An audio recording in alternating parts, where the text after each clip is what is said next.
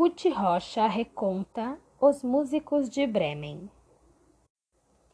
Era uma vez um burrinho honesto e trabalhador, que trabalhou toda a vida para seu amo e senhor, mas depois de muito tempo foi perdendo seu vigor. Percebeu então que o amo, para não lhe dar comida, planejava liquidá-lo. Ele então, numa corrida, foi-se embora de uma vez, para salvar sua vida.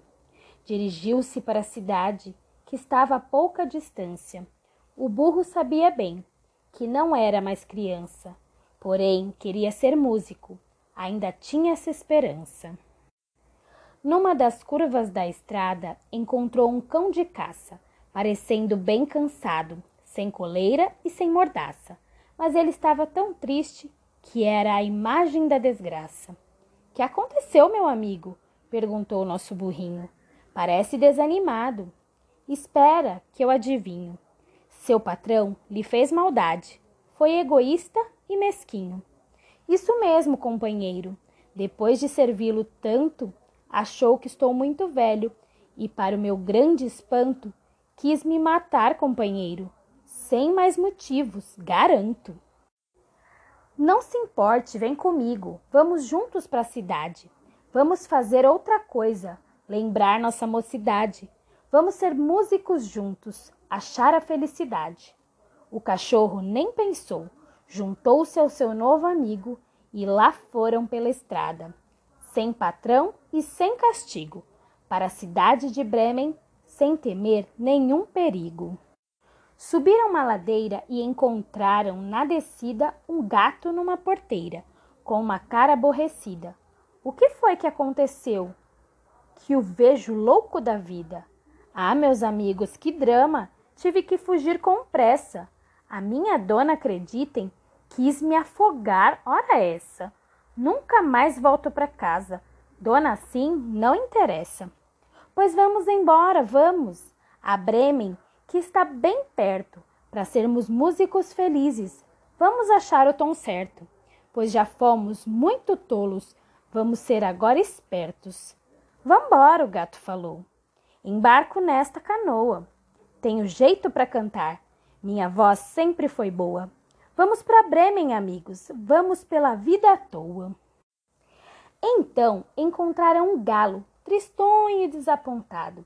E quando lhe perguntaram por que é que estava passado, ele foi e respondeu: Queriam comer-me assado. É por isso que eu agora uma nova chance aguardo pois eu vou mudar de vida. Eu de nada me acovardo. Quero tudo, só não quero ser galinha ao molho pardo. Pois então, vamos embora, vem conosco, sem favor. Vamos a Bremen ser músicos. Mas precisam de um cantor? Nós vamos precisar muito da sua voz de tenor. E lá se foram felizes, estrada fora, cantando, pois para nova profissão já estavam até treinando. Iam os quatro empoleirados, uns nos outros, se apoiando. A noite logo chegou. Foram em busca de pousada e logo viram de longe, um pouco para lá da estrada, cercada de muitas plantas, uma casa iluminada. Chegam juntos da janela e se espantam com o que viram. Para não chamar atenção, os amigos nem respiram.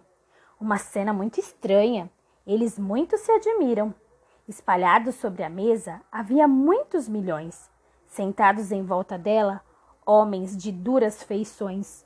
Os amigos concluíram: era um covil de ladrões. Então, nas suas cabeças, uma bela ideia brilha. Nossa turma de velhotes, tão pobre e tão maltrapilha, vai fazer uma proeza, acabar com essa quadrilha. O galo em cima do gato, o gato em cima do cão, o cão no lombo do burro, numa estranha formação. Resolvem, vamos tocar. Vão ver o que é barulhão. Então o burro encoceia a janela principal. Os quatro gritam e berram numa algazarra infernal e entram dentro da casa numa entrada triunfal. Os ladrões ignorantes e de inteligência pouca pensaram que eram fantasmas. Vejam que ideia mais louca!